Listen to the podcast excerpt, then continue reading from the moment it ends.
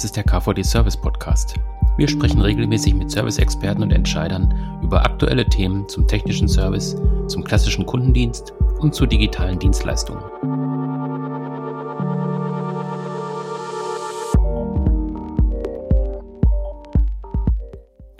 Ja, wir sprechen heute über das Thema Predictive Maintenance ähm, und in dem Zusammenhang auch über das Thema künstliche Intelligenz. Wir wollen so ein bisschen erfahren, wie KI in dem Zusammenhang den Service entlasten kann und auch besser machen kann. Dafür haben wir uns auch einen Experten eingeladen. Ähm, Thomas Fritz ist heute hier von KVD Förderkreispartner USU. Ähm, hallo Thomas. Ja, hallo. Michael, guten Morgen. Ja, schön, dass du da bist, äh, dass du die Zeit genommen hast. Ähm, wir wollen auch gleich ins Thema einsteigen. Ich würde vorher noch kurz ein bisschen von dir erfahren, was macht USU eigentlich und was ist deine Aufgabe in dem Unternehmen? Ja, also die USU ist ein führender Anbieter von Software und Servicelösungen für das IT- und Customer Service Management. Was machen wir? Wir digitalisieren und automatisieren mit unseren Kunden gemeinsam die Serviceprozesse, also alle Prozesse oder alle Punkte, die für die Planung, den Betrieb, die Steuerung und die Nutzung von Services notwendig sind. Der Forschungsbereich AI Services, aus dem ich komme, der ergänzt das USU-Angebot um neue KI-basierte Lösungen, entweder als Bestandteil der USU-Lösung oder im Rahmen von Forschungsprojekten oder mit einer eigenen Industrial Analytics Lösung, die wir aufgebaut haben für den Maschinen- und Anlagenbau sowie für die Fertigungsindustrie. Meine Aufgabe als Senior Sales Manager AI Services ist die Beratung, Gewinnung, Betreuung von Industriekunden, die mittels unserer Industrial Analytics Plattform neue Geschäfts- und Servicemodelle entwickeln bzw. ihre Produktion und Instandhaltung optimieren wollen. Mhm, jetzt hast du ja schon gesagt, du kommst aus dem ähm, Bereich AI. Ähm, wenn man jetzt äh, über künstliche Intelligenz redet, dann gibt es ja immer Leute, die sagen, das ist ähm, ähm super, das ist die Zukunft. Andere sagen, ja, ich habe so ein bisschen Vorbehalte dem gegenüber. Ich weiß nicht, ob das das ist, worauf man setzen sollte.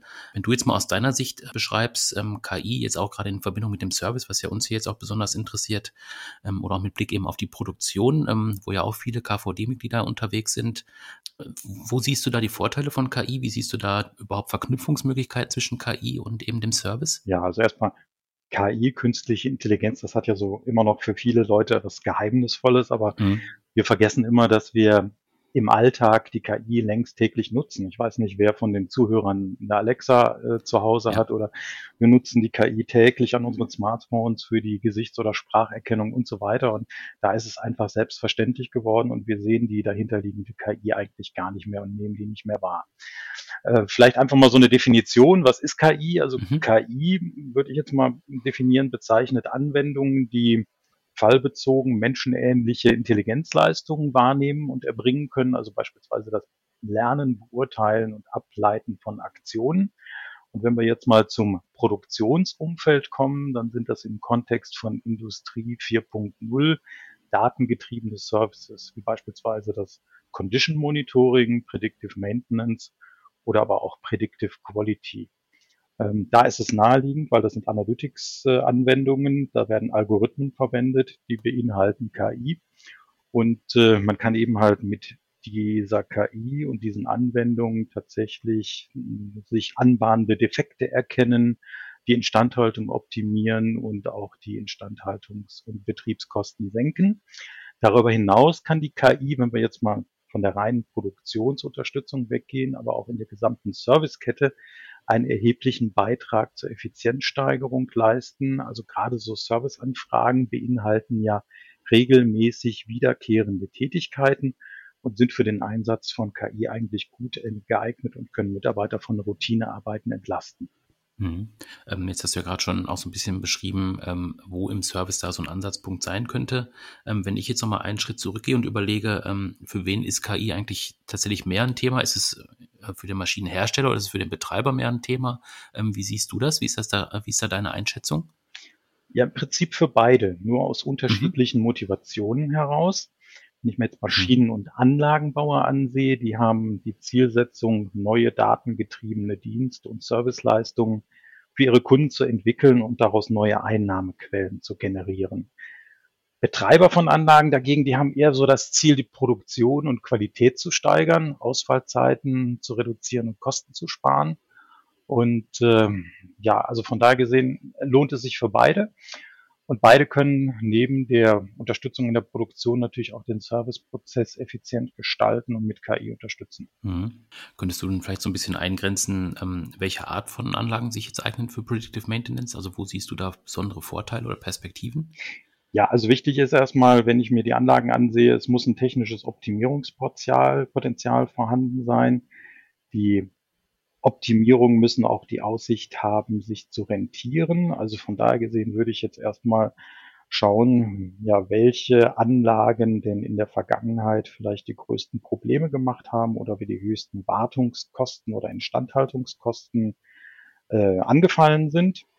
Und ähm, ja, von daher gesehen sind das eigentlich Anlagen, die sich ähm, dafür besonders eignen, dort jetzt äh, datengetriebene Optimierung vorzunehmen und beispielsweise Predictive Maintenance einzuführen.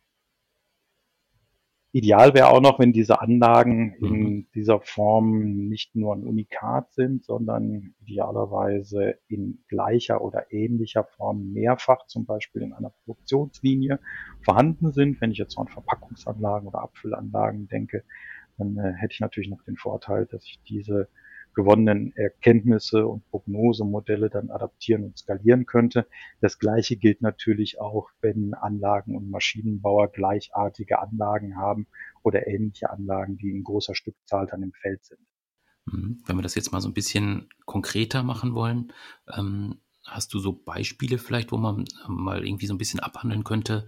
Äh, hier lohnt sich der Einsatz von Predictive Maintenance, hier lohnt sich der Einsatz von KI. Also wie kann ich so ein Projekt angehen? Ähm, was brauche ich dafür? Ja, also wenn ich mir vorstelle, ich wäre jetzt verantwortlicher für die Produktion oder den Service und müsste jetzt so ein KI-Projekt initiieren, ich glaube, dann wäre ich wahrscheinlich überfordert. Also ich muss mir ja einerseits mhm. Gedanken machen über einen profitablen Use Case, also ja. genau für welche Anwendung will ich das eigentlich tun? Ich weiß nicht genau, ob die Daten ausreichen. Ich weiß nicht, auf welche Technologie oder welchen Anbieter ich setzen soll. Und ich soll ja auch möglichst schnell Fortschritte und Erfolge vermelden. Und ich glaube, da braucht man einfach jemanden, der einen versteht und einem auch einen Lösungsweg aufzeigt. Und deswegen halte ich da immer den Einbezug externer Expertise auch für besonders wichtig. Aber wir empfehlen immer unseren Kunden mit einer begrenzten Problemstellung zu starten und dabei hat sich eigentlich so in der Vergangenheit auch ein Drei-Phasen-Modell bewährt. In der ersten Phase kümmert man sich um die Identifikation des Use Cases. In der zweiten Phase entwickelt man gemeinsam eine Prototypen und in der dritten Phase wird die Lösung dann operationalisiert. Wichtig ist auch, man kann so ein KI-Projekt nicht mal eben nebenbei machen. Wichtig ist wirklich eine klare Zielsetzung, ein Projektauftrag durch das Management und auch eine entsprechende Projektorganisation. Mhm, genau, dieses Modell, von dem du sprichst, das habe ich auch schon ähm, gesehen. Ihr habt ja ein äh, White Paper auch veröffentlicht mit dem schönen Titel Predictive Maintenance schneller als der Fehler. Wie ich sehr, sehr schöner Titel, finde ich. Ähm, da kann man das Modell auch sehen ähm, in dem White Paper. Das kann man sich ja bei euch auch runterladen. Ähm, den Link packen wir auch nochmal in die Show Notes hier zu der Folge, dass man sich das nochmal runterladen kann. Ähm, wenn wir jetzt nochmal auf dieses Projekt gucken, von dem du gerade gesprochen hast, so ein Beispielprojekt, ähm, da geht ja dann vieles über Daten also KI funktioniert jetzt nicht ohne Daten. Ähm, jetzt gehen ja viele einfach so ran und sagen, ich ähm, ähm, sammle jetzt erstmal alles an Daten, was, was ich so bekommen kann, ähm, dann wird das schon irgendwie funktionieren. Ähm, haben wir aber auch schon häufig gehört, das ist einfach nicht die richtige Vorgehensweise, weil man einfach auch gucken muss, welche Daten äh, in Frage kommen. Ähm, kannst du da so ein bisschen was zu sagen, worauf ihr so achtet, ähm, jetzt auch mal in so einem Beispielprojekt, welche Daten tatsächlich dann relevant sind? Ja, also Dat ohne Daten geht's natürlich nicht. Und äh, insofern ist das schon erstmal richtig, dass man erstmal ja. Daten sammeln muss und erstmal Daten benötigt. Aber die Daten sollten auch immer den Prozess oder auch den problematischen Prozessschritt, den ich ja optimieren will, möglichst genau abbilden. Also ich würde immer im Kontext einer konkreten Problemstellung, also eines potenziellen Use Cases, zunächst mal die vorhandenen Daten visualisieren und versuchen, Wirkzusammenhänge zwischen den Daten und dem Maschinenverhalten zu erkennen. Dazu brauche ich dann einen Data Scientisten, der mit den Daten umgehen kann und die Domänenexperten, die das Know-how über die Anlagen und den Prozess haben. Und erst dann kann man wirklich die Datenlage beurteilen. Und entweder reichen die Daten dann aus oder man kann dann punktuell und zielführend Sensorik nachrüsten. Ähm, wovon ich nichts halte, ist jetzt erstmal überall Sensoren anzubringen und sich mhm. hinterher zu überlegen, welches Problem man eigentlich lösen möchte und welche Daten ich davon überhaupt benötige. Das wäre so aus meiner Sicht so ein bisschen das Pferd von hinten aufzäumen. Das heißt, dann sollte ich erstmal gucken, welche Datengrundlage ich überhaupt habe, um dann auch starten zu können. Genau, richtig. Also immer im Kontext einer konkreten Problemstellung, eines potenziellen Use Cases, ähm, den ich optimieren will und umsetzen möchte, da tatsächlich erstmal mit den vorhandenen Daten starten, die analysieren, schauen, ob ich da Zusammenhänge, Muster erkennen kann und ob das vielleicht schon ausreicht. Und in vielen Fällen ist es tatsächlich so, dass man aus den vorhandenen Daten schon eine ganze Menge sehen kann. Jetzt habt ihr auch schon äh, viele Unternehmen begleitet, auch beraten in dem Bereich. Ähm, was ist so deiner Ansicht nach eine gute Strategie, wie man dann vorgehen kann? Also einmal bei dem, bei der Zusammenstellung des äh, Use Cases, aber dann nachher auch tatsächlich, wenn es dann ins äh, richtige Arbeiten geht mit Predictive Maintenance? Du meinst jetzt im Sinne, ob man das selbst machen soll oder ob man sich eine mhm. fertige mhm. Lösung eines Anbieters beziehen soll? Ja, ganz genau. Ja, das wäre so die, die klassische Make-or-Buy-Entscheidung. Ja. Und äh, Buy, klar, bedeutet im Grunde genommen Outsourcing, dass ich mir so eine Lösung komplett als Service einkaufe und mich gar mhm. nicht um diese komplexen Data Science Themen wie Algorithmenerstellung und den Betrieb einer solchen Lösung auch gar nicht kümmern muss. Es hat natürlich den Vorteil, dass ich sehr, sehr schnell starten kann und bietet sich eigentlich gerade für mittelständische Maschinen- und Anlagenbau, die ihre Kernkompetenz ja nicht in der IT oder im Softwarebereich haben, eigentlich an. Make kann auch eine Entscheidung sein, ähm, wenn gerade große Unternehmen entweder die Expertise schon haben oder selbst aufbauen wollen und selbst eine Lösung entwickeln und betreiben wollen. Dann muss man sich aber im Klaren darüber sein, braucht man irgendwo zwei bis drei Data Scientisten, die Algorithmen programmieren können und auch später Data Engineers, die eine solche Lösung realisieren können. Und ich brauche ja auch noch jemanden für den Betrieb.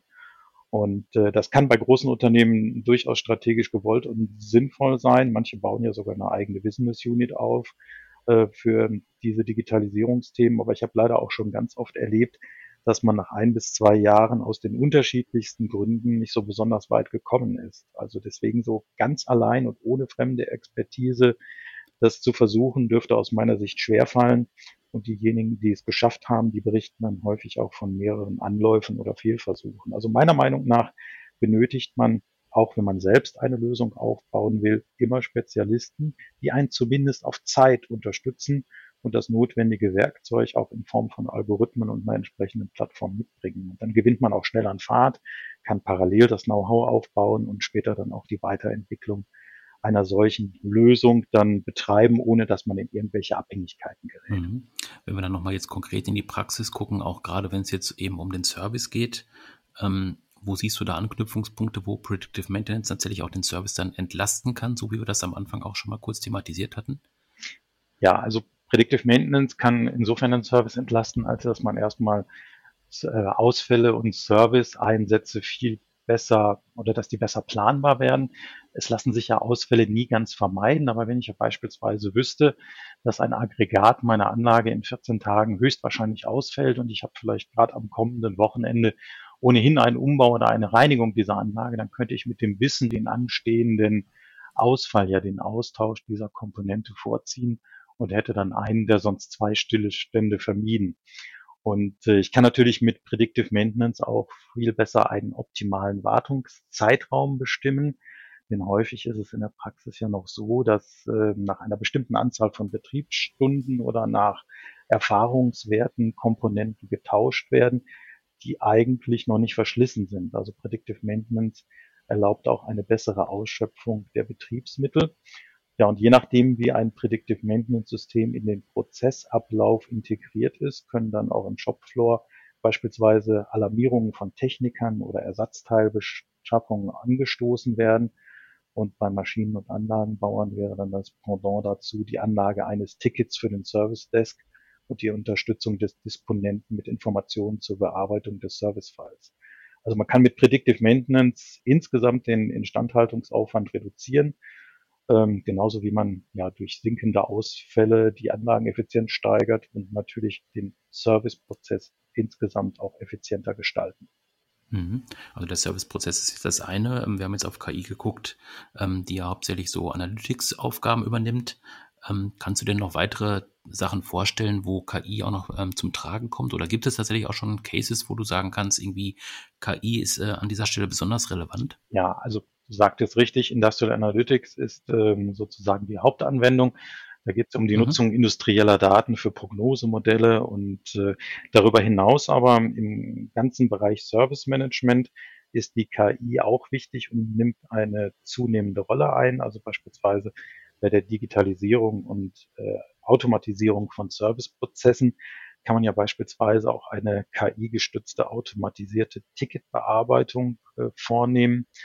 Ähm, das heißt, ähm, da wird ein Algorithmus angelernt, der aus historisch gelernten Tickets ähm, beispielsweise eine automatische Klassifizierung und Zuordnung vornehmen kann. Das kann gerade bei Unternehmen mit einem hohen Aufkommen von Tickets natürlich eine erhebliche Erleichterung äh, dann für das äh, Unternehmen dann bedeuten. Und dann haben wir natürlich noch den Bereich Knowledge Management. Ähm, das Wissen, gerade das Wissen um Anlagen, Maschinen, Prozesse, ist ja häufig in den Unternehmen vorhanden, nur oftmals auch fragmentiert. Und Knowledge Management hilft natürlich durch eine zentrale Verwaltung und Bereitstellung von Wissen, sowohl für die Servicekräfte als auch für die Kunden mit entsprechender Workflow-Unterstützung. Und da kann die KI auch helfen, genau zu dem Ticket, zu dem Problemfall, der jetzt gerade auftritt, dann die passenden Informationen für den Service oder für den Kunden zur Behebung herauszufinden und bereitzustellen. Ja, Thomas, vielleicht zum Schluss nochmal ähm, aus deiner Sicht, du bist ja der Industrial Analytics Experte.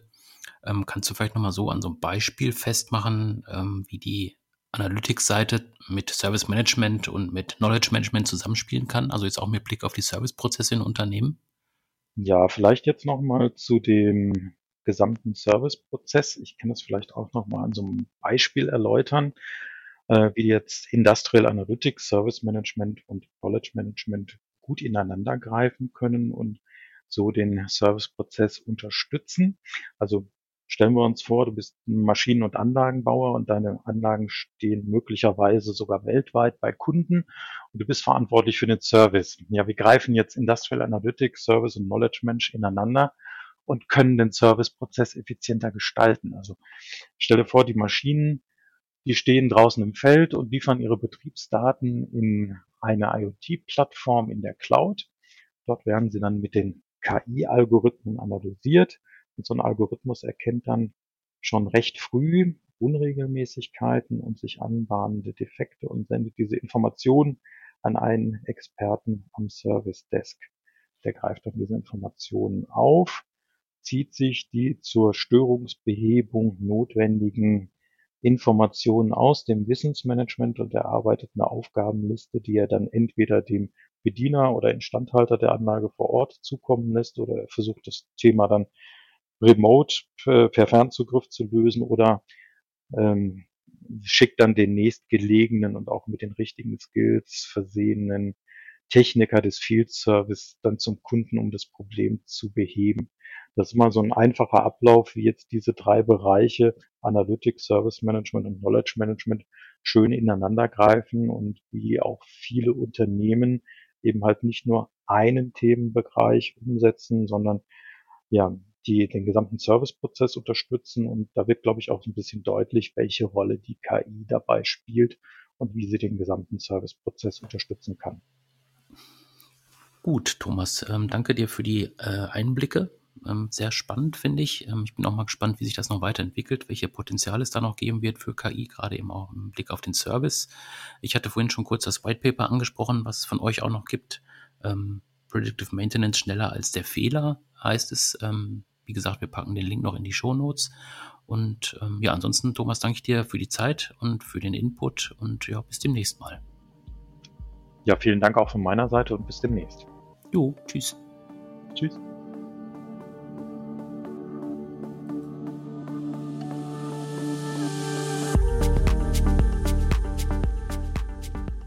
Das war der KVD Service Podcast. Abonnieren Sie unseren Podcast auf den klassischen Plattformen bei iTunes, SoundCloud und Spotify. Oder besuchen Sie uns im Internet unter kvd.de.